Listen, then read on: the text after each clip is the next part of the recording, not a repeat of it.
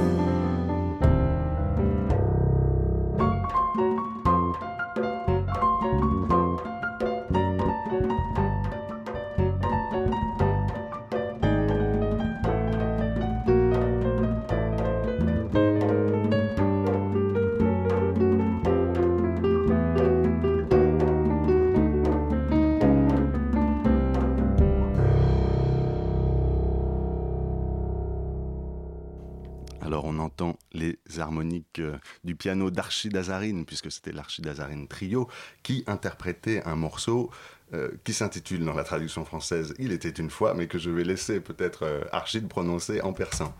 Yekibud Yekinabud. Yekibud Yekinabud. Et donc, quel meilleur titre pour commencer une émission que de dire Il était une fois?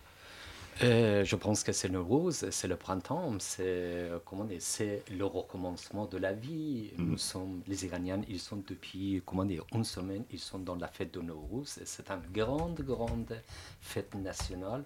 On remonte dans l'Antiquité. Pour certains, euh, comment dire, il y a eu une, une guerre, euh, comment dire, il y a 3500 ans. Il y a plusieurs hypothèses.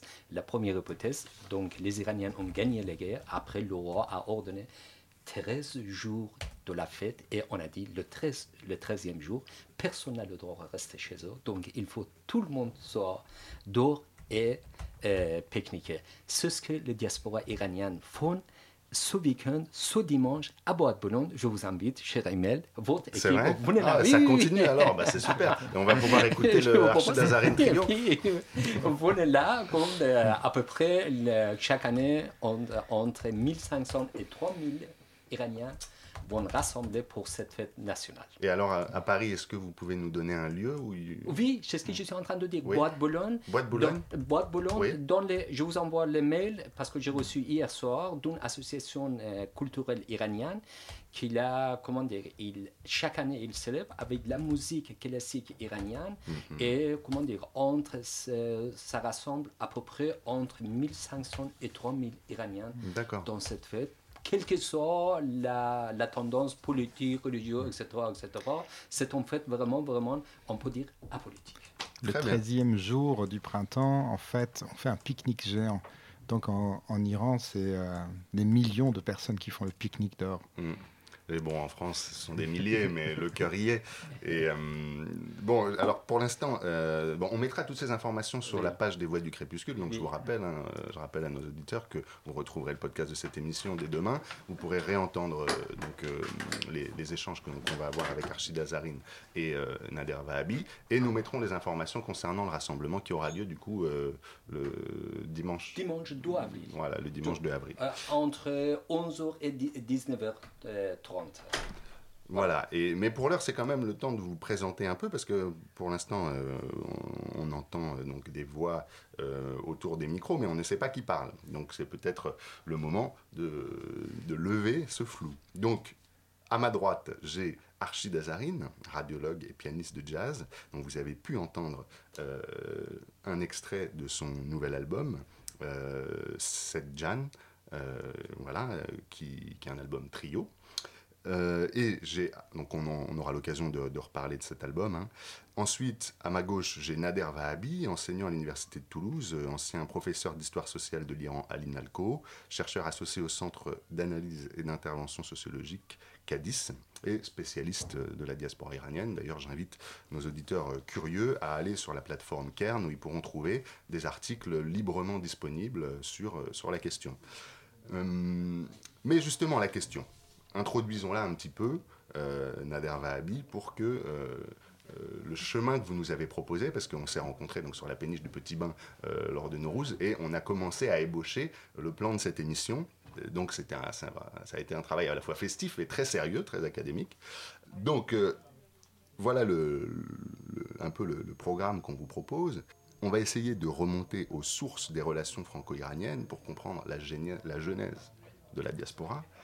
Mais il faut aussi euh, mesurer ce que l'événement euh, Tony Truant, euh, peut-être que le seul que tout le monde connaisse à peu près de l'histoire récente de l'Iran, qui est la révolution islamique de 1979, a fait aux échanges entre la France et l'Iran.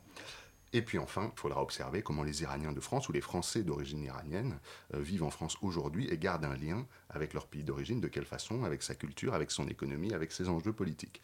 Donc voilà, avec, ces trois temps, on pourrait commencer euh, à entrevoir ce que signifie être iranien de France ou de culture iranienne aujourd'hui. En fait, euh, trois siècles presque après la fameuse lettre de personne de Montesquieu, comment est personne après trois siècles de cette euh, comment dire, lettre intéressante, toujours, toujours, la problématique, elle est là, toujours, toujours, on pose cette question, comment être personne alors, en ce qui concerne la jeunesse de la diaspora iranienne en France, j'aime deux concepts, la généalogie Michel Foucault et la sociogenèse chez Pierre Bourdieu. Je préfère la sociogenèse. Là, c'est de la, théorie, vous nous sortez les.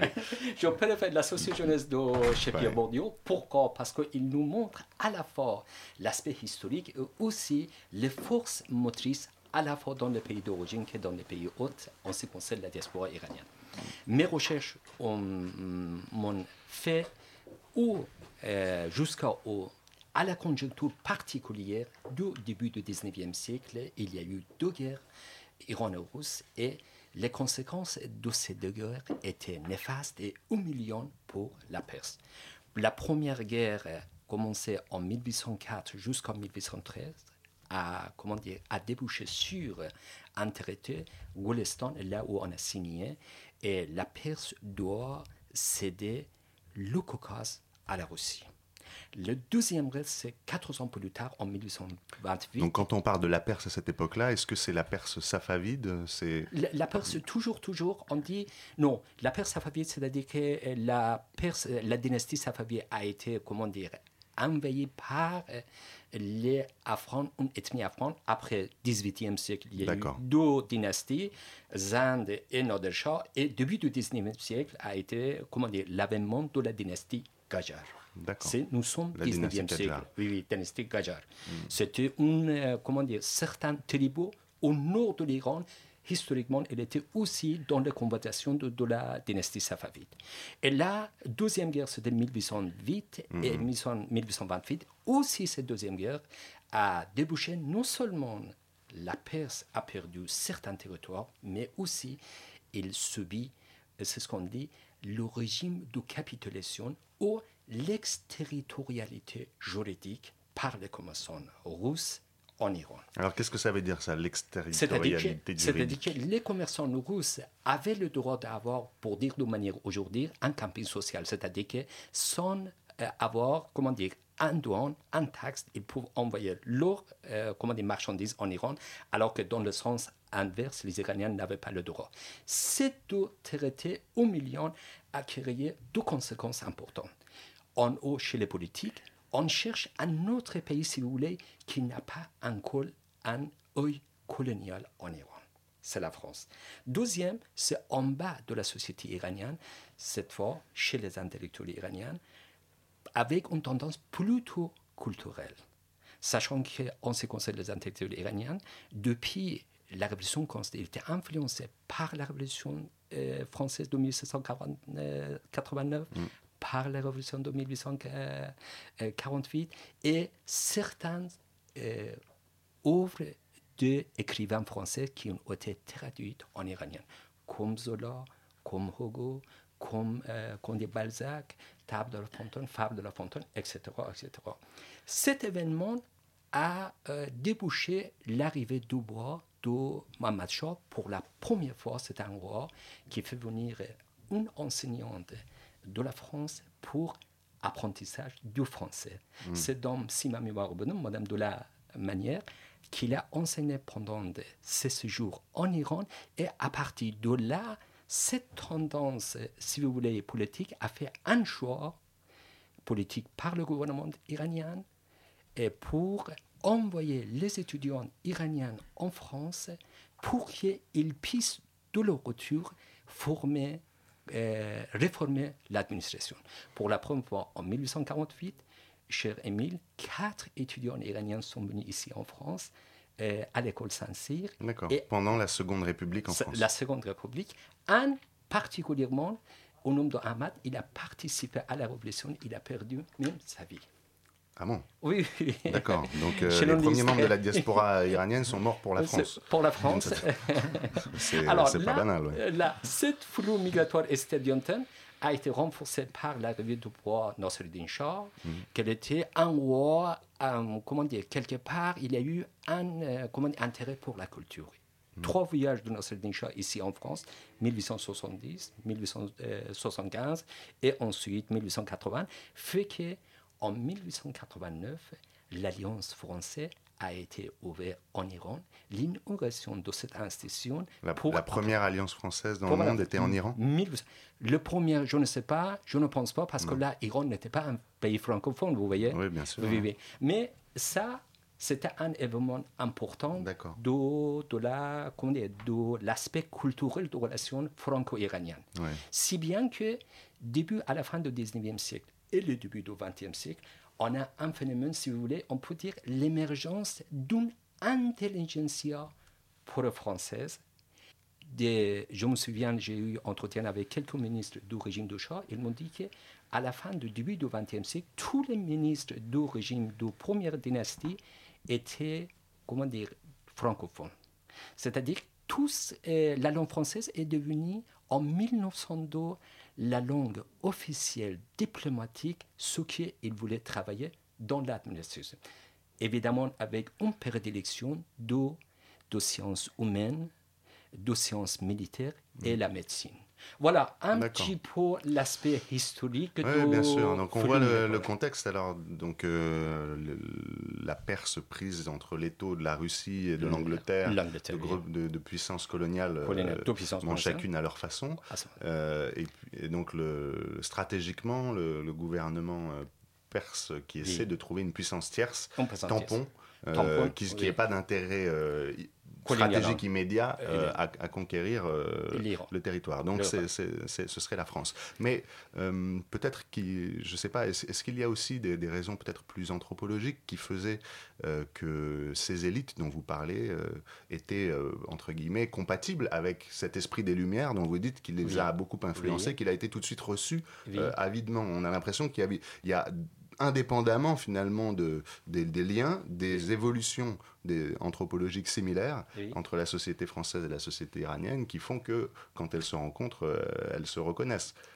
Oui, c'est ce que, c'est ce que euh, tout à l'heure je viens de dire, c'est-à-dire euh, la, l'intelligentsia franco, comment dire, euh, l'émergence de l'intelligentsia francophone, elle était, comment dire, largement influencée par les grandes, grandes classiques français.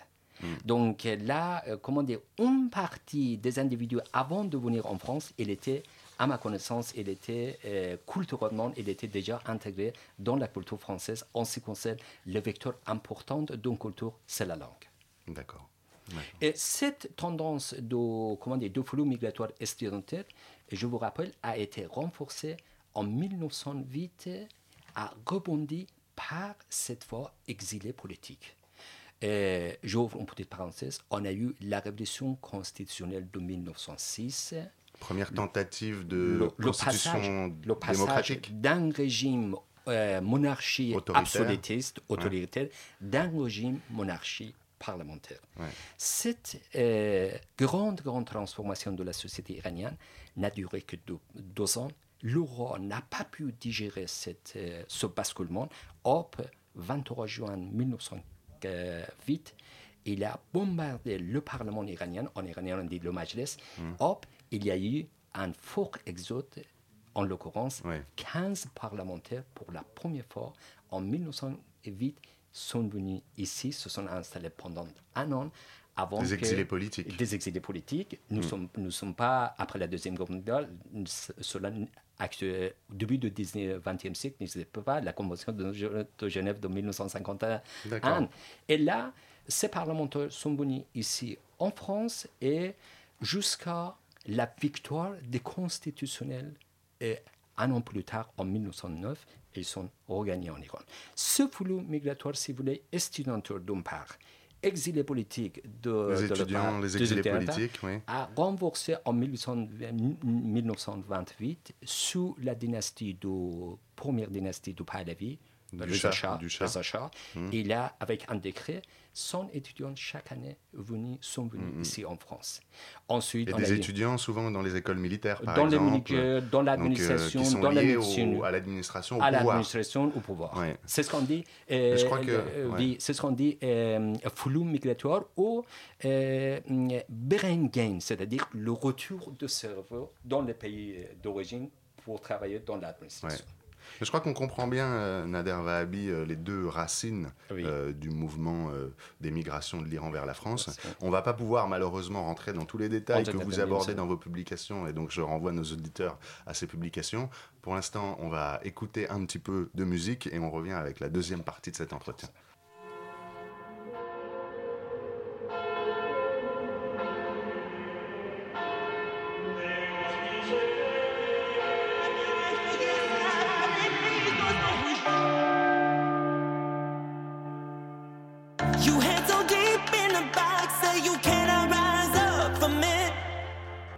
Hands are getting cold while you're looking for another treat, a glimpse of heat.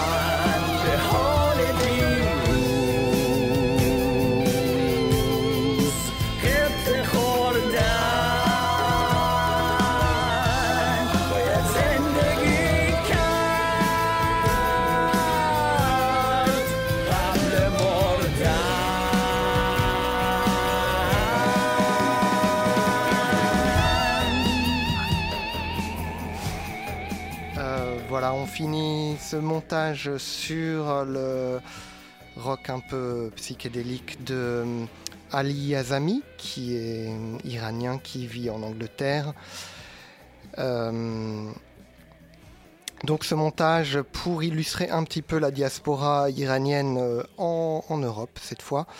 On a commencé avec le chanteur norvégien Toji, puis la mannequin norvégienne Aylarli qui accompagnait le groupe de techno français Ocean Drive. Après, il y a eu euh, le groupe Congo Punk du batteur franco-germano-iranien Cyril Atef et l'excellent groupe de rock progressif britannique Knife World, Knife World du chanteur et multi-instrumentiste euh, Kavus Torabi, ou plutôt devrais-je dire Kavus Torabi. Les voix du crépuscule. Anthropologie du Paris cosmopolite. Merci Pascal pour euh, ce montage musical. Tu nous fais toujours euh, découvrir de nouveaux horizons et en plus tu mélanges un petit peu les genres et donc ça- voilà, ça nous sort de, nos habitudes où on a tendance à choisir des musiques qui illustrent parfaitement des thématiques et le monde semble bien cohérent. Pascal nous dit non mais attendez, euh, c'est plus compliqué que ça. donc je renvoie les auditeurs euh, au précédent euh, montage de Pascal qui, qui peuvent être écoutés sur notre blog. Donc, on va continuer cet entretien sur, sur la diaspora iranienne de Paris et on, va, on a compris alors le premier mouvement ancré dans le 19e, dans le contexte colonial et dans, dans cette solution qu'a trouvé l'Iran de s'appuyer sur une puissance tierce qui lui permette d'échapper à l'étau anglais et russe, euh, une relation euh, diplomatique proche avec la France. On a compris que le, le flux principal, même s'il est fin par rapport au, au flux qui va, qui va suivre, c'est-à-dire que démographiquement, il n'y a pas beaucoup de gens qui sont concernés, c'est un flux d'étudiants et c'est un flux d'exilés politiques. Et maintenant, on va en arriver directement, on fait un bond en avant, peut-être pas un grand bond en avant, je sais pas, mais on en arrive à la révolution iranienne de 1979 euh, et que vous appelez le moment du basculement. Le monde de basculement, oui, effectivement. Euh, alors, euh, je viens de parler en ce qui concerne le flux migratoire jusqu'à la révolution iranienne de 1800 1978, 79. ouais. Alors, euh, on a eu la classe moyenne aisée, euh, sociologiquement parlant, on a eu, c'est ce qu'on dit, l'élite financière, économique et politique. Or, la révolution iranienne bascule tout. On a eu les chiffres avant la révolution en 1978. À tout casser, on a eu à peu près 6 000 Iraniens en France. Or, trois ans plus tard, en 1982, on a eu, et là, le chiffre a triplé, 13 000, et six ans plus tard, le chiffre est à quadruplé. On arrive à peu près 23 000 Iraniens en France, et particulièrement pour la première fois dans l'histoire des réfugiés, des, euh, exilés politiques en Iran, en 1982, il y a eu 1500 demandeurs d'asile politique en France. Pourquoi cet afflux migratoire? Pourquoi cette avalanche migratoire, pour dire de manière banale?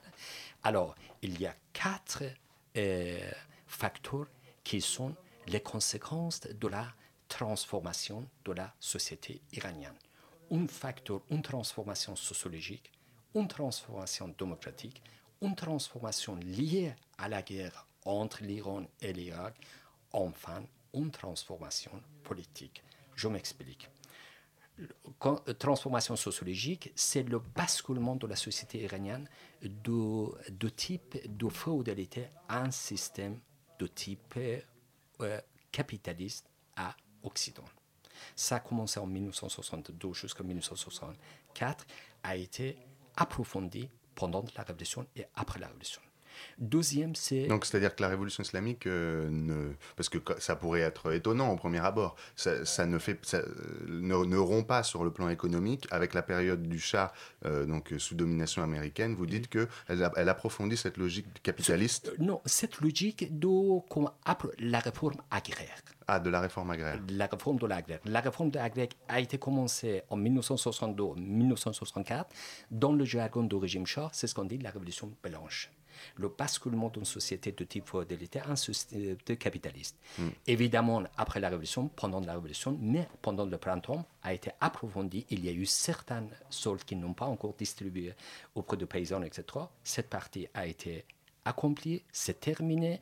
Et puis, comment dire, on entre aussi, aussi un flux migratoire exode de milieux ruraux vers le milieu urbain. C'est classique en sociologie de la migration.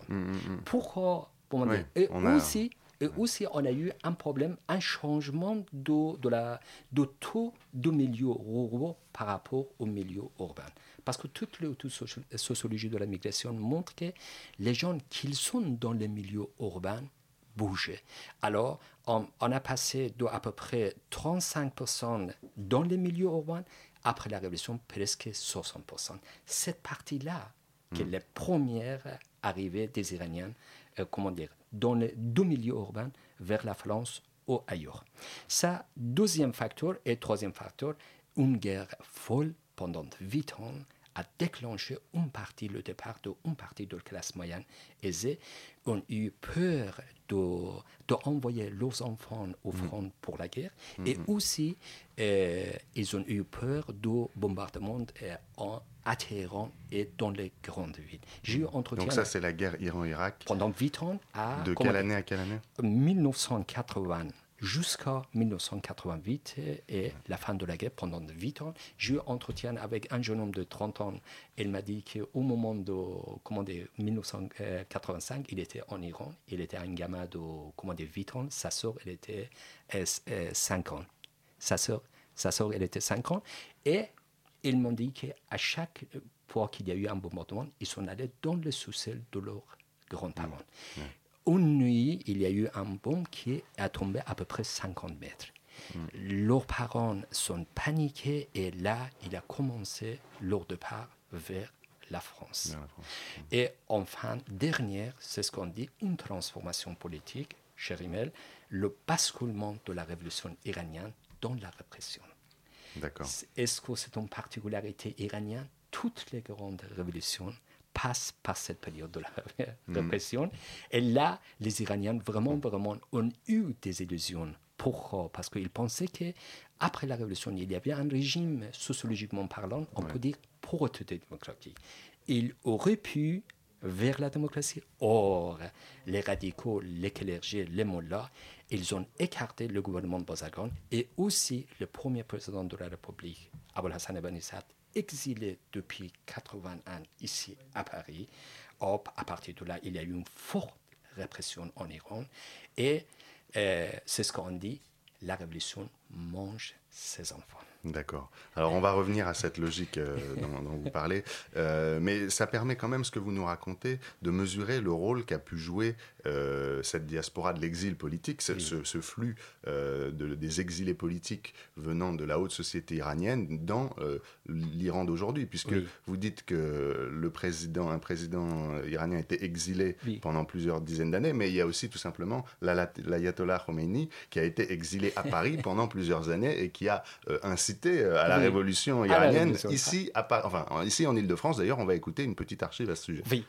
Retour ce matin au début du mois de novembre 1978. Depuis quelques jours, des habitants des Yvelines, en région parisienne, ont un nouveau voisin. Un voisin un peu particulier. Alain de Chalvron raconte. Naufle-le-Château, 1558 habitants, un petit village de la banlieue ouest de Paris. On passe l'église, on descend dans la vallée et on arrive devant un petit pavillon d'apparence ordinaire, s'il n'y avait devant la porte d'entrée deux gendarmes armés de mitraillettes. Autre élément étrange dans ce décor, des dizaines de voitures venues d'Allemagne, de Hollande, de Suisse, les voitures des pèlerins. Dans ce cadre d'une banalité presque affligeante, l'ayatollah Khomeini partage son temps entre les prières et les audiences qu'il accorde aux fidèles. Le grand moment de la journée est sans conteste la prière de 13 heures, Sous un pommier, dans le jardin, on place une toile cirée en guise de tapis. C'est là que tous les jours, 50 ou 60 Iraniens se livrent à leur dévotion avec ferveur. Mais comment l'ayatollah Khomeini, principal adversaire du Shah d'Iran, allié de la France, a-t-il pu se retrouver à Naufle-le-Château après 14 ans d'exil, Khomeini doit quitter l'Irak, qui lui a demandé de cesser toute activité subversive contre l'Iran. Il songe au Liban ou à la Syrie, mais il ne pourrait y diffuser son discours révolutionnaire. Le choix se porte alors sur la France, pays où la liberté d'expression est garantie, mais aussi pays où les Iraniens peuvent entrer sans visa. Liberté d'expression, d'accord, mais de là à appeler à la révolution et de renverser un allié de la France, le 21 novembre, lors d'une conférence de presse, Valéry Giscard d'Estaing répond à une inquiétude croissante. L'ayatollah Khomeini est venu en France dans des conditions régulières et il s'est installé comme euh, non pas un réfugié politique dont il n'avait pas le statut, mais comme un étranger euh, en résidence en France. Euh, il lui a été indiqué à deux reprises, il y a plusieurs semaines et plus récemment, que le sol de la France n'était pas un territoire d'où pouvaient être lancés euh, des appels à des actions de violence. Mais Khomeini diffuse via des cassettes son appel à la révolution. On parlera même de révolution des cassettes. Mais il est assez intelligent pour avoir un autre discours dans les médias français. Avec sa grande barbe et son discours modéré et spirituel, on le présente comme un chef religieux non violent, un nouveau Gandhi même, qui plaît aux intellectuels et notamment à l'un des plus grands d'entre eux, Michel Foucault, qui se fera grand défenseur de l'ayatollah et de la révolution islamiste. Mais après 112 jours en France, c'est bien un dictateur en puissance qui s'envole vers Téhéran. Alors voilà, l'histoire n'est pas simple, les sciences sociales ne sont pas simples, puisqu'on a d'une certaine façon euh, l'ayatollah Khomeini qui qui va déclencher le basculement dans cette histoire de la diaspora, d'une diaspora faite d'étudiants et d'exilés politiques vers une diaspora plus massive, faite aussi euh, d'émigrés ruraux. Et puis on a Michel Foucault, qui est cité par l'ayatollah Khomeini, enfin, euh, qui défend l'ayatollah Khomeini euh, au nom de l'idéal révolutionnaire. Et puis vous, qui critiquez un petit peu cette, le, destin de la révolution islamique. Et vous citez aussi Michel Foucault. Donc, force, les choses ne sont pas simples. Le, réel est tissé de contradictions. et c'est bien pour ça qu'on a besoin de sciences sociales de temps en temps et d'émissions radio euh, pour euh, rendre euh, public ces questionnements. Donc, peut-être que vous voulez commenter cette archive de Radio France cette, cette, archive, cher Emile, alors, les, les, les grandes comment des philosophes à la fin du 19e siècle, il est vrai qu'il y a eu des illusions. Pourquoi il faut un petit peu contextualiser le concept de Foucault. Foucault et l'école Francfort, il y a eu un regard critique euh, vis-à-vis du marxisme. Ils sont deux courants de pensée structuralistes après des années 60-70. Tous les mouvements de, de tiers-monde, Cuba, la Chine, etc., etc., étaient influencés par le marxisme. Le modèle du mouvement de, comment dire, politique iranien, c'est un nouveau modèle qui a inspiré pas mal d'intellectuels et la majorité des intellectuels iraniens aussi, parce qu'Ayatollah Khomeini, ce n'était pas un jeune de 30-35 ans, il a eu 65 ans, il était un Ayatollah. À plusieurs reprises, il a dit que quand je retourne en Iran, je serai un talabé, ça veut dire un curé simple dans la ville sainte, comment dire, à Rome. Il a fait au contraire dès qu'il est venu en France. Hélas, hélas, mille fois. Donc personne ne pouvait penser. J'étais très jeune, j'étais à l'université, je me souviens très euh, bien, à l'université internationale de Shiraz. On a participé activement à la révolution. Ma génération, il y a eu, la, euh, comment dire, on a participé à la révolution. Hélas, deux ans, la révolution s'est tournée contre ces acteurs sociaux et politiques qui sont activement participer à la révolution. C'est pour ça que vous êtes venu en France? C'est pour ça, c'est la suite, bien sûr, je suis venu en France. Donc, euh, euh, comment dire En quelle année? euh, je, je, suis, je me suis installé définitivement en 94 en France. D'accord. Alors, c'est une particularité iranienne? On a eu, j'ai eu, comment dire, un article comparaison euh, dans la période du nord de la répression après, comment dire. On a eu, si vous voulez, il y a une ressemblance entre, euh, comment dire, la Révolution française, parce que la période de Mirabeau, modérée, etc., etc., toutes les grandes révolutions, euh, comment dire, subissent de cette phase de répression. Et c'est ce que les Iraniens ont vécu en 1981 jusqu'à 88, la mort de Ayatollah Khomeini. Mm, mm, mm. Selon mes recherches et les chiffres que j'ai eus auprès de Amnesty International, ça ne m'intéresse pas les chiffres politiques. On a eu, comment dire, ne serait-ce qu'en 1988, juillet, on a eu 3500 prisonniers politiques ont été exécutés selon une fatwa, fatwa d'Ayatollah Khomeini, un décret religieux, comme quoi En un que- jour et pendant trois mois. Pendant trois mois. ouais. La plupart du temps, la gauche radicale est dans le camp de Moudjahidine du peuple. Donc, il y a eu cette euh, massacre, cette, euh, comment dire, cette période-là, bon, après la mort d'Ayatollah Khomeini, pour vous dire que euh, vraiment, vraiment, les Iraniens n'ont pas eu chance, après trois mouvements sociaux, depuis la révolution constitutionnelle de 1906, la révolution constitutionnelle de 1906 a basculé en révolution constitutionnelle. Ensuite, le mouvement de nationalisation pétrole sous Mossadegh a débouché sur un coup d'État. Alors Mossadegh, c'est celui qui, après le, le, le Shah, a tenté d'établir une république, une Euh, euh, démocratie Non, c'est-à-dire Euh, que Mossadegh, en 1951 jusqu'en 1953, il a Pendant deux ans. nationalisé, pendant deux ans, il a nationalisé le pétrole et Oui. les deux puissances, l'Angleterre et les États-Unis, n'ont pas pu, comment dire, digérer Accepter cette ça, accepter ça, Hop, ouais. il y a eu un coup d'État et selon certains sociologues, selon certains euh, politologues, je défends aussi, si on aurait pu laisser Mossadegh continuer ce régime, c'est un État démocratique, c'est un homme juriste, la révolution iranienne n'aurait pas, comment dire, voir le jour en Iran. n'aurait pas vu le jour. D'accord. Merci pour cette analyse. Euh, on va hum, encore faire une petite pause musicale parce qu'on n'a pas encore assez écouté l'Archid Hazarine Trio. Et puis on a envie de savoir ce qui se cache aussi derrière ces notes. Euh, quelle est l'histoire que Archid Hazarine a voulu raconter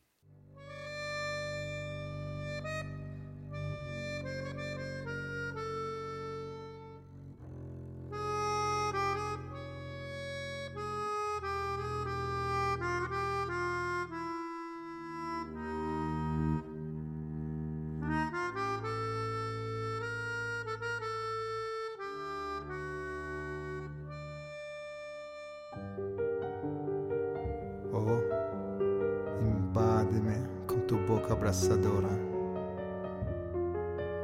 Indágame si quieres con tus ojos nocturnos. Pero en tu nombre, déjame navegar y dormir.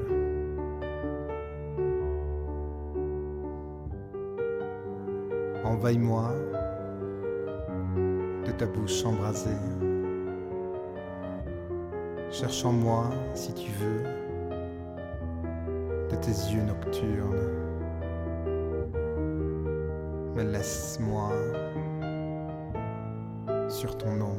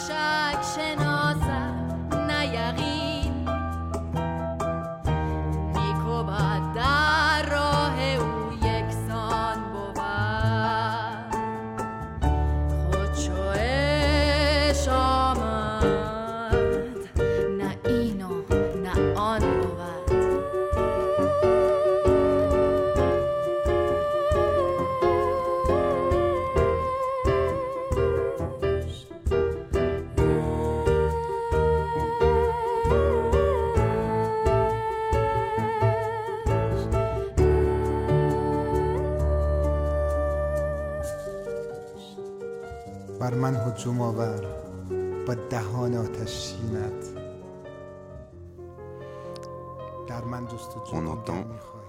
la voix et le piano d'Archid Azarine interpréter un poème de Pablo Neruda, traduit euh, de l'espagnol au persan, روی euh, نامت. sur euh, une piste qui s'intitule P.N.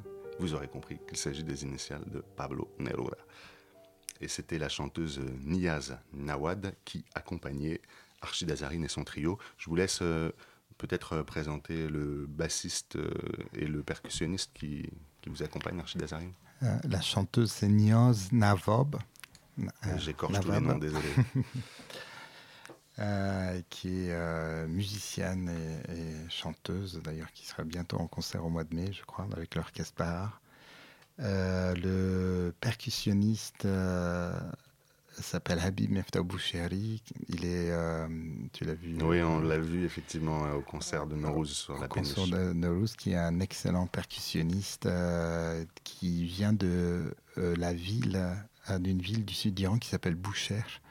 Alors, euh, cette ville a cette euh, chose incroyable qui, euh, qui fait que les Portugais ont apporté pas mal euh, de, euh, par l'esclavage aussi, euh, des gens qui venaient euh, de Zanzibar ou d'ailleurs en Afrique. Donc, il y a une influence africaine aussi Mhm. dans leur musique. avec plein de, de choses aussi qui ressemblent à la trance, Mhm. Et même sur le plan rythmique et sur les instruments qui jouent, beaucoup, euh, beaucoup de sons qui viennent, euh, on le sent vraiment, d'Afrique. Mhm. Et euh, ils sont proches de- du Golfe, donc euh, il y a l'influence arabe, l'influence indienne, aussi bien dans leur cuisine que dans leur musique. Et, on a bientôt tous les continents, il manque plus que l'Amérique. et évidemment, il y a aussi euh, l'Iran, donc il y a l'influence persane. Et comme pas mal de pays où euh, la musique se, euh, se mélange avec des rythmes africains, comme on voit dans la- en Amérique latine, on entend des musiques euh, très belles qui se dansent en même temps. Et le fait, euh, la musique n'est pas que cérébrale. Le fait de danser cette musique n'est pas, n'est pas mal vu. Mhm. Au contraire, ils le dansent et ils le jouent et c'est, euh, ils le vivent vraiment dans leur corps et dans l'esprit. Et alors, le bassiste, lui, c'est Hervé de Ratulde. Et euh, le bassiste est Hervé de Ratulde, qui est, euh, qui est un bassiste euh, français, Français d'origine d'origine russe, certes, mais D'accord. bassiste et contrebassiste. Ça va, les, les relations qui- irano-russes se sont pacifiées. hein. On le voit puisqu'ils jouent ensemble.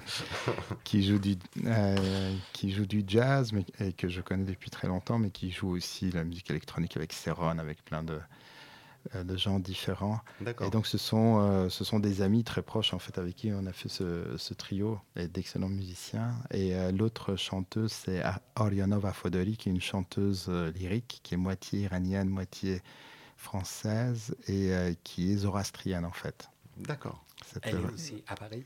elle est aussi à Paris et elle aussi, c'est une des invitées de ce disque, euh, Seth Jan. Alors justement, le disque 7 Jan Archid Azarine, inspiré du conte initiatique La Conférence des Oiseaux, du grand poète que je, dont je vais encore écorcher le nom, excusez-moi, Faridouddin Attar, euh, poète euh, qui a beaucoup inspiré le soufisme aussi au XIIe siècle.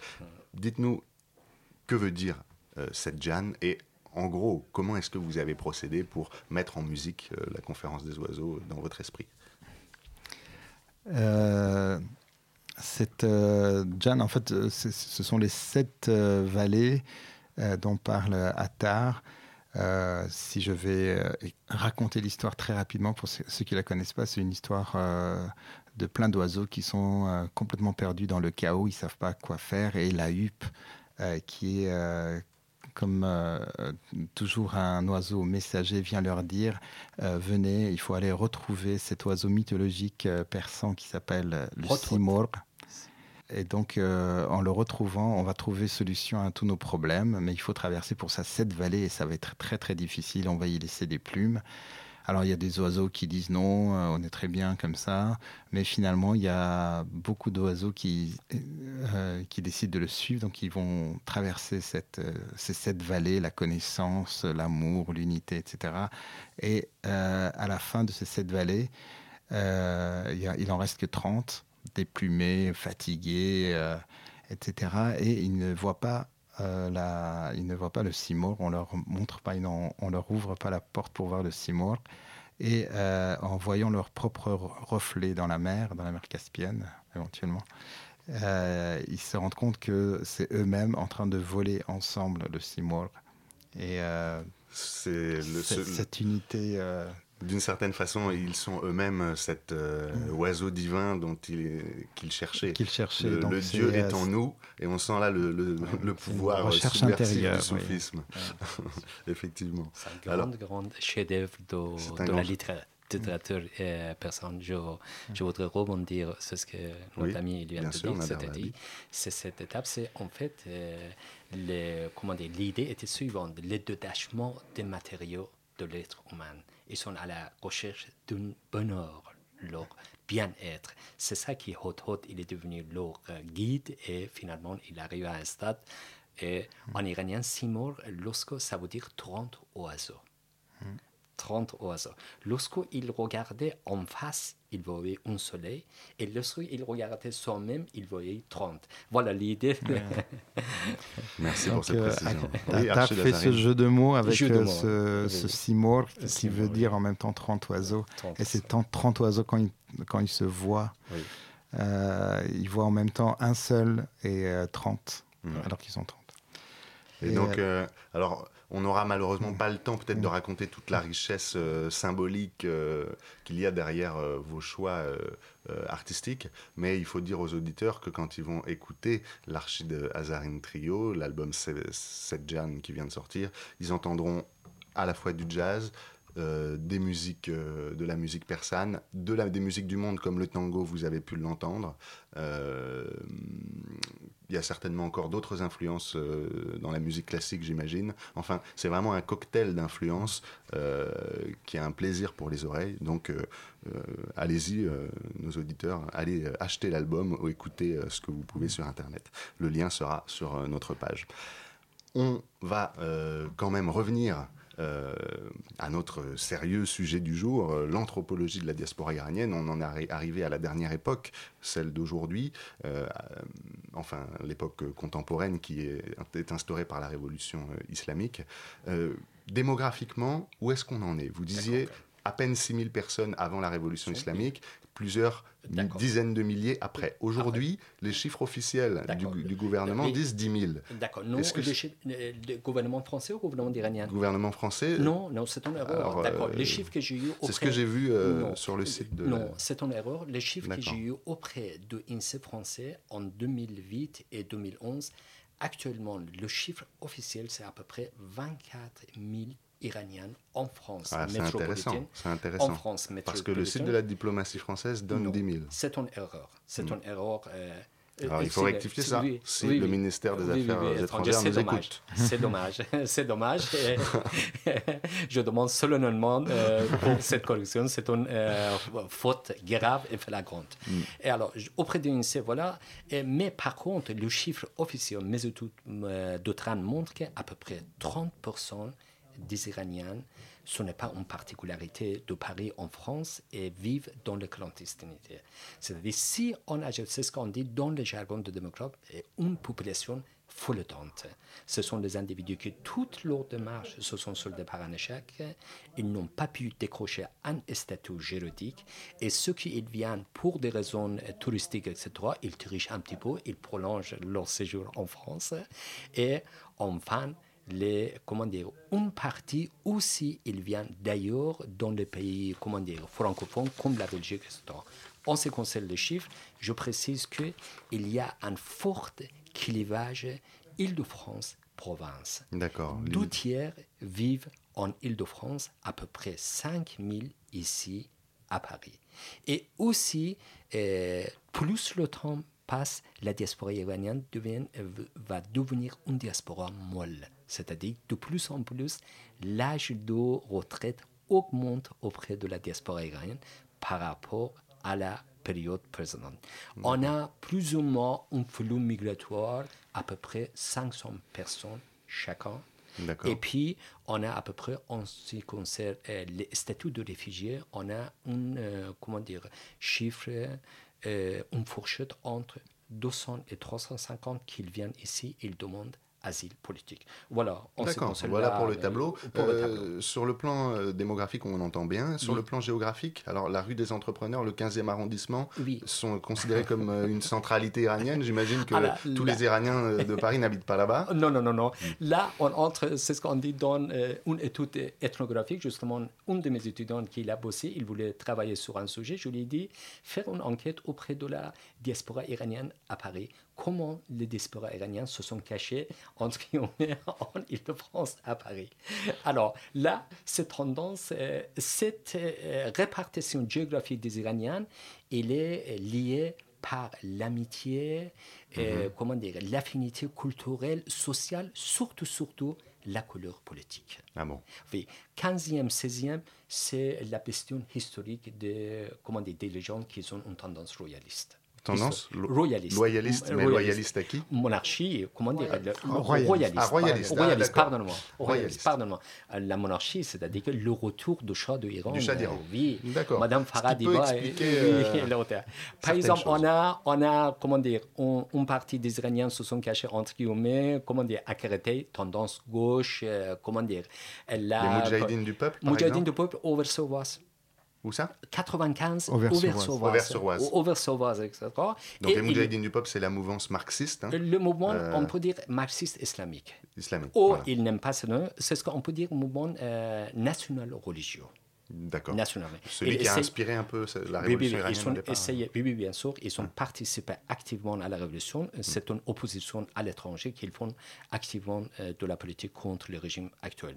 On peut dire, nous ne sommes pas d'accord avec les Moudjahidines, etc., c'est autre chose, mais en ce qui concerne leur activité politique, ils sont toujours, toujours actifs contre la politique actuelle. Et alors à Créteil, euh, il y a les les gens de gauche, mais qui ne sont pas les Moudjahidines. euh, Non. Non, mais Non. les communistes. Des Euh, euh, de communistes. vraiment, euh, gauche, euh, différentes tendances de gauche, de ouais. parti communiste iranien, de fédérations euh, minorité, de fédérations majorité, et l'organisation de PECAR, etc. C'est une partie aussi les sympathisants historiques du Front populaire Mossadegh.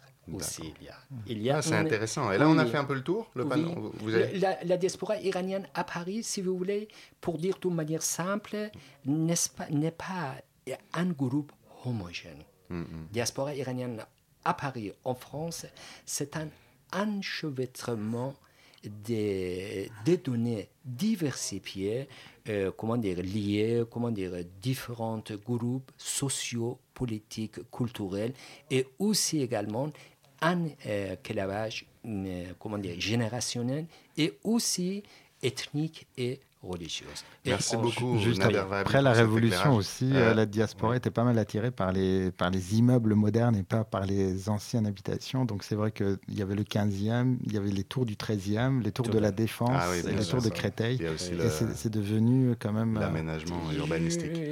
Mais on va, on, on va revenir euh, peut-être euh, au, au terrain avec euh, Lucas qui a fait pour nous une enquête sur euh, une composante de, de la diaspora iranienne à Paris et on va entendre son carnet sonore. Je m'appelle Roxane.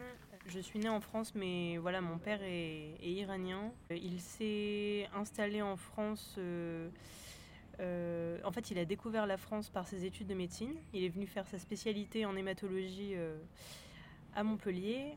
Et euh, il est tombé amoureux de la France. Enfin, il a rencontré ma mère qui est française et ils se sont installés en France. Et moi, je suis le fruit de ces deux pays, de ces deux cultures et de ces deux mondes. En fait, moi, je à la base, je suis du sud de la France. Et peut-être que dans le sud de la France, il y a moins de. Enfin, en tout cas, à Toulon, il y a moins d'I- d'Iraniens. Mais en tout cas, à Paris, comme il y a une grosse communauté iranienne, euh, c'est pas. Être iranien, c'est assez. euh, c'est pas si original que ça, en fait. C'est- On n'est pas considéré comme des. Des, des, je sais pas, des immigrés où en fait on n'est pas trop stigmatisé, j'ai l'impression. Et puis la diaspora iranienne, euh, j'ai l'impression qu'elle est un peu à part en fait. C'est une diaspora très euh, socialement euh, qui a très bien réussi, très intellectuelle. J'ai l'impression qu'on s'est enfin, on s'est vraiment bien intégré à la France quoi.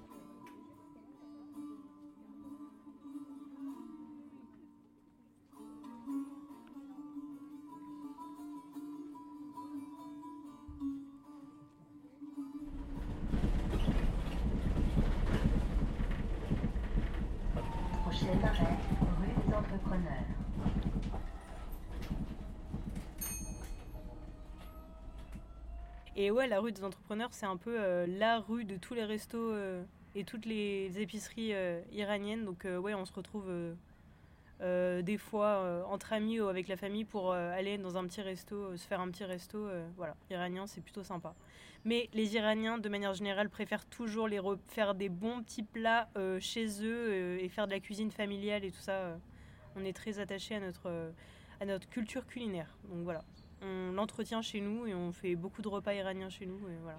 Tu peux pas aimer l'Iran sans connaître le coucou sabzi. C'est un peu comme, euh, je sais pas, euh, euh, en France, euh, si tu connais pas le, bœuf bourguignon, quoi. C'est un peu la même chose, quoi. voilà. De mon expérience personnelle et de l'expérience de pas mal d'amis, certains parents iraniens, en fait, ont eu en fait un espèce de traumatisme. De la séparation avec leur pays ou alors euh, ils ont fait un gros blocage et du coup en fait n'apprennent pas à leurs enfants la langue en fait. Et ils parlent pas avec euh, ils quand leurs enfants étaient petits ils leur parlaient pas le persan moi mon père ça a été le cas en fait. Il me parlait pas tellement non il me parlait pas en fait même persan du tout presque. Euh, il me parlait que français. Par contre il m'apprenait à lire et à écrire sur des petits livres mais il me parlait pas, il n'arrivait pas à me parler en France, France euh, euh, iranien. Et en fait, c'est vraiment en Iran, avec ma famille de là-bas, que j'ai appris à parler. Et j'ai pas mal d'amis qui sont dans le même cas de figure que moi. Par exemple, un, des meilleurs amis de mon père iranien, dont la femme est française, pareil, il n'a pas pu apprendre à ses enfants euh, le persan, ils ont jamais appris quoi. Ils sont pas allés et ils ont pas appris. Donc, tu vois, c'est vraiment dommage. Mes grands, genre ma grande sœur, enfin mes, mes frères et sœurs, qui sont allés genre très rarement en Iran et qui ont du coup ne savent pas parler persan. Moi, c'est vraiment grâce à, ma famille là-bas que j'ai appris. J'ai appris euh, le persan en Iran et euh, en fait, j'ai eu la chance d'aller pour la première fois en Iran vers l'âge de 5 ans et j'ai appris avec ma famille là-bas. Les Iraniens sont très très très bien intégrés à la France et enfin voilà, ils parlent tous très bien français. Enfin la plupart pa- parlent très bien français. Ont, ont des super boulots en France. Il y a beaucoup de médecins, d'avocats, d'ingénieurs. euh, voilà, c'est une diaspora euh, très, voilà, très bien intégrée. Enfin, je pense. L'Iran et la France, déjà, euh, avant la Révolution, c'était, ils étaient vraiment meilleurs amis, quoi. C'était vraiment une destination par excellence, l'Iran, pour nous Français. Tout simplement parce qu'on partage, on a des liens qui sont évidents de culture, de, on a une culture très proche en réalité. Et même nos langues, des fois j'ai l'impression de reconnaître des... Et on a les mêmes, certaines fois les mêmes façons de penser. euh. Non, en fait, on est vraiment cousins, j'ai l'impression. Pour moi, l'Iran et la France sont des pays très, euh, très proches. Par exemple, vous me direz, euh, je sais pas, les États-Unis et l'Iran, je vous dirais non, pas du tout. Ils ont rien en commun. Mais la France et l'Iran, sur le plan culturel, social, c'est incroyable à quel point on se ressemble. Mais rien que la, rien que la, la, cuisine, on est les deux plus meilleures cuisines du monde. On a les deux le- cultures culinaires les plus extraordinaires de la planète. Euh, et on a un art de vivre incroyable, enfin dans les deux pays. Donc non, non, on est vraiment cousins en fait. Pour moi, on est cousins et on se ressemble beaucoup.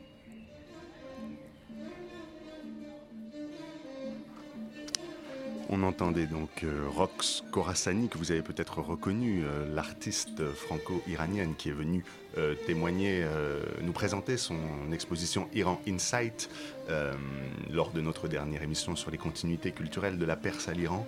Et vous l'entendez témoigner un peu, donner son, comment dire, sa vision de, la vie des Iraniens de France et cette vision finalement très optimiste qui, selon laquelle les peuples français et iraniens seraient cousins, presque frères. Enfin, ça fait plaisir à entendre. C'est un point de vue, bien sûr, mais bon, euh, c'est celui euh, de quelqu'un de concerné. Et je pense que Archid Azarine et euh, Nader Vahabi ne diraient pas, la même, ch- ne diraient pas le contraire.